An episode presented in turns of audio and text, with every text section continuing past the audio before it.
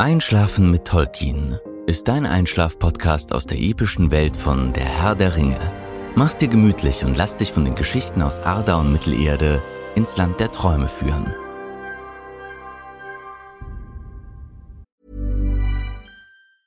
There's never been a faster or easier way to start your weight loss journey than with PlushCare.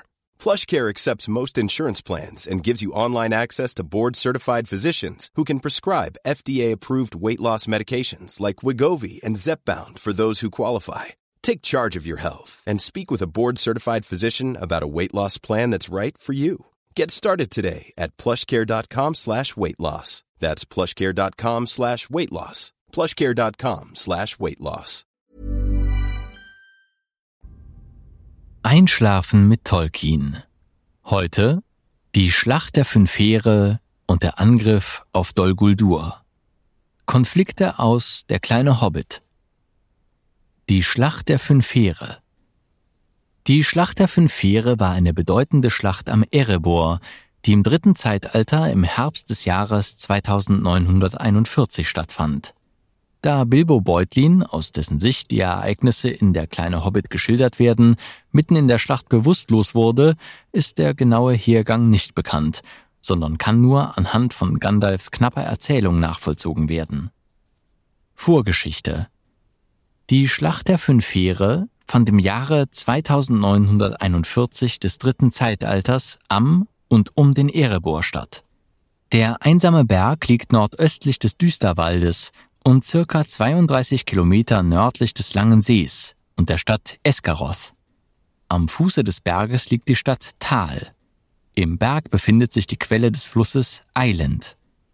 Im Erebor befand sich ein Zwergenkönigreich, das von Trein dem Ersten, dem ersten König unter dem Berg, gegründet worden war, nachdem er mit seinem Volk aus Casadum fliehen musste.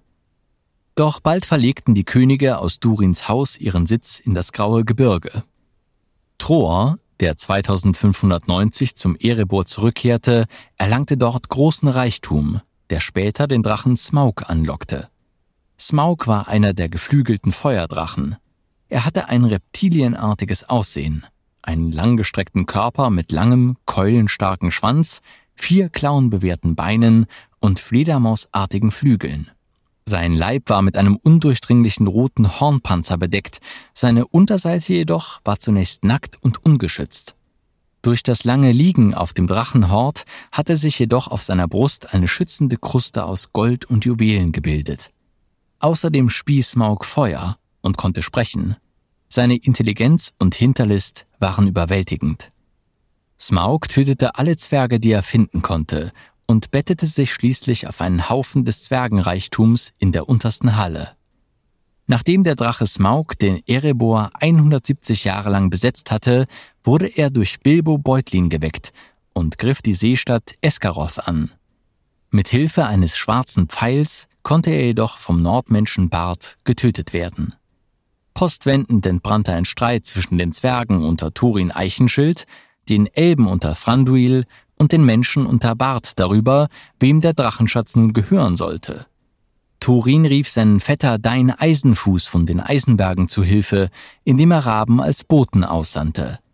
Doch als Dein eintraf und eine Schlacht unvermeidbar schien, wurden beide Parteien vom Eintreffen der Orks überrascht. Denn auch die Orks, angeführt von Bolk, hatten vom unbewachten Drachenschatz gehört und ihren lang vorbereiteten Kriegszug in die Täler des Anduin zum Erebor umgeleitet, um damit auch gleichzeitig Rache für die Erschlagung von Azog zu üben. Azog war ein Orkhäuptling aus dem Nebelgebirge. Er war von besonders großer Statur, hatte einen gepanzerten Schädel und war sehr beweglich, was ihm im Kampf zugute kam. Er war eventuell ein Uruk aus der Zucht von Dol Guldur, die von Sauron im Jahr 2480 des dritten Zeitalters nach Moria geschickt wurden. Vielleicht stammte er aber auch von den großen Orks ab, die Sauron im zweiten Zeitalter ins Nebelgebirge geschickt hatte. Er nannte sich selbst König der Orks und regierte wahrscheinlich nicht nur in Moria, sondern auch über das gesamte Nebelgebirge. Die fünf Heere bestanden auf der einen Seite aus den Menschen aus Tal unter der Führung Barts, den Elben aus dem Düsterwald unter der Führung Thranduils den Zwergen vom Erebor und aus den Eisenbergen unter der Führung von Thorin und Dein Eisenfuß. Auf der anderen Seite den Orks aus dem Nebelgebirge, umringt von Fledermäusen, und den Wargen. Weitere Mitstreiter, die wesentlich zum Ausgang der Schlacht beigetragen haben, waren der Berserker Beorn, der Zauberer Gandalf und die Adler. Der Hobbit Bilbo Beutlin war auch unter den Mitstreitern, wenngleich er sich zu Beginn der Schlacht mit Hilfe des Ringes unsichtbar machte und so den Feinden auch im bewusstlosen Zustand entging. Schlachtverlauf in der Schlacht vereinten sich Zwerge, Menschen und Elben, die vorher noch im Streit gelegen hatten, gegen den gemeinsamen Feind. Die Orks kamen von Norden, mussten also den Erebor umgehen oder überschreiten, um zum Tor im Süden und dem Lager der Verbündeten zu gelangen, welches zwischen zwei Ausläufern lag, die sich nach Südwesten und Südosten erstreckten. Die Elben positionierten sich auf dem westlichen Gebirgsausläufer, wo sich auch Bilbo und Gandalf aufhielten. Die Zwerge unter Dain und die Menschen von Esgaroth stellten sich auf dem östlichen Ausläufer auf. Thorin und seine zwölf Gefährten verblieben im Berg versteckt. Aufgrund der besseren Bewaffnung, der höheren Kampfmoral und des Stellungsvorteils am Berg konnten die Elben, Menschen und Zwerge den zahlenmäßig überlegenen Orks eine Zeit lang standhalten, die erste Angriffswelle zurückwerfen und fast völlig vernichten. Jedoch wurde die Lage immer bedrohlicher, als eine zweite Angriffswelle der Orks die Bergausläufer von hinten her eroberte.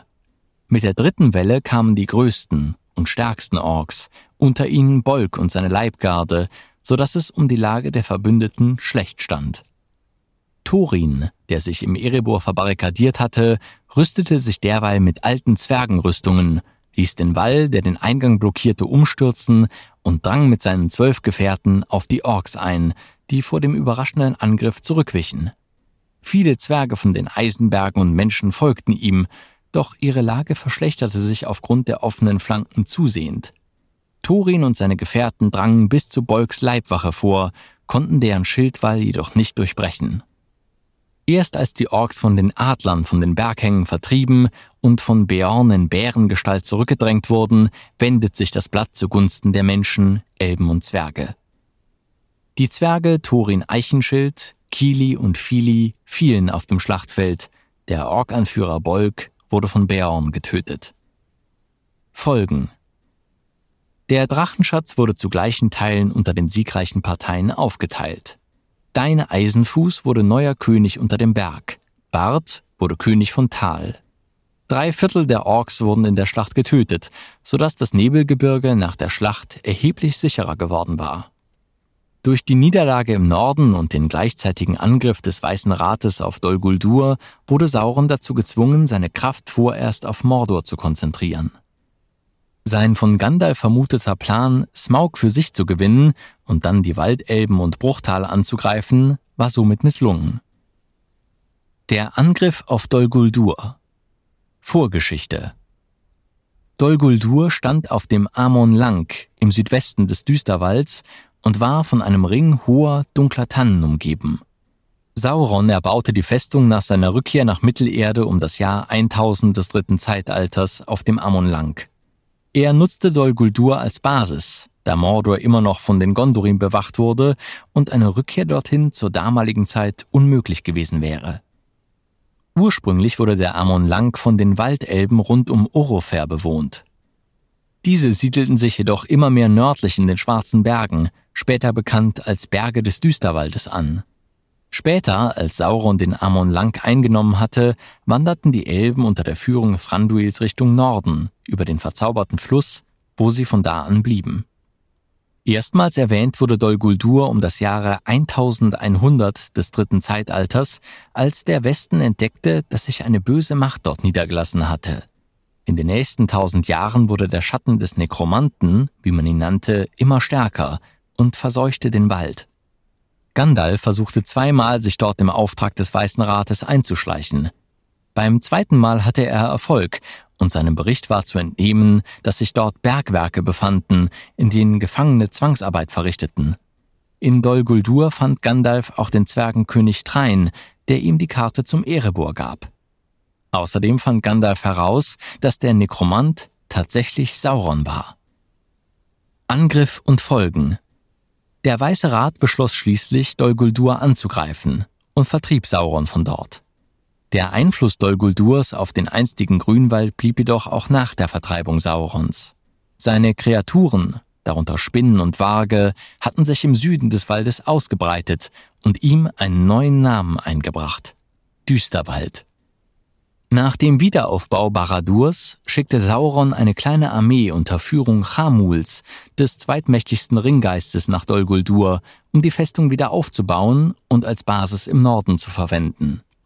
Tatsächlich nutzte Chamul Dol Guldur als Ausgangsort der Eroberungszüge in Lothlorien, die jedoch erfolglos blieben. Nach Saurons Niederlage und den Misserfolgen Chamuls im Norden griffen die Elben Dol Guldur an, eroberten und schleiften es. Galadriel und Celeborn kamen zur Festung, zerstörten sie und öffneten ihre Kerker und Gruben, um das reinigende Sonnenlicht hineinzulassen.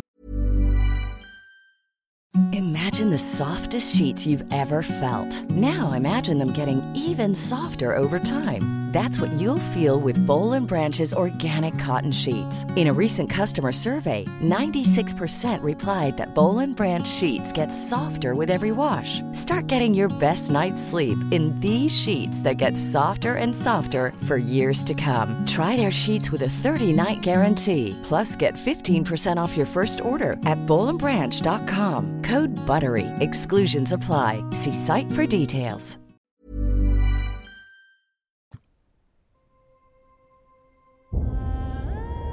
Na, immer noch wach? Wenn dir dieser Podcast gefällt, lass uns gerne ein Abo und eine Bewertung in deiner Podcast-App da. Und folge uns auf Instagram at Einschlafen mit Podcast. Über Feedback und Artikelvorschläge freuen wir uns sehr. Der Text ist unter CC-Lizenz auf arapedia.org und fandom.com verfügbar. Produziert und aufbereitet wird dieser Podcast von Schönlein Media. Gelesen von mir, Patrick Zoom.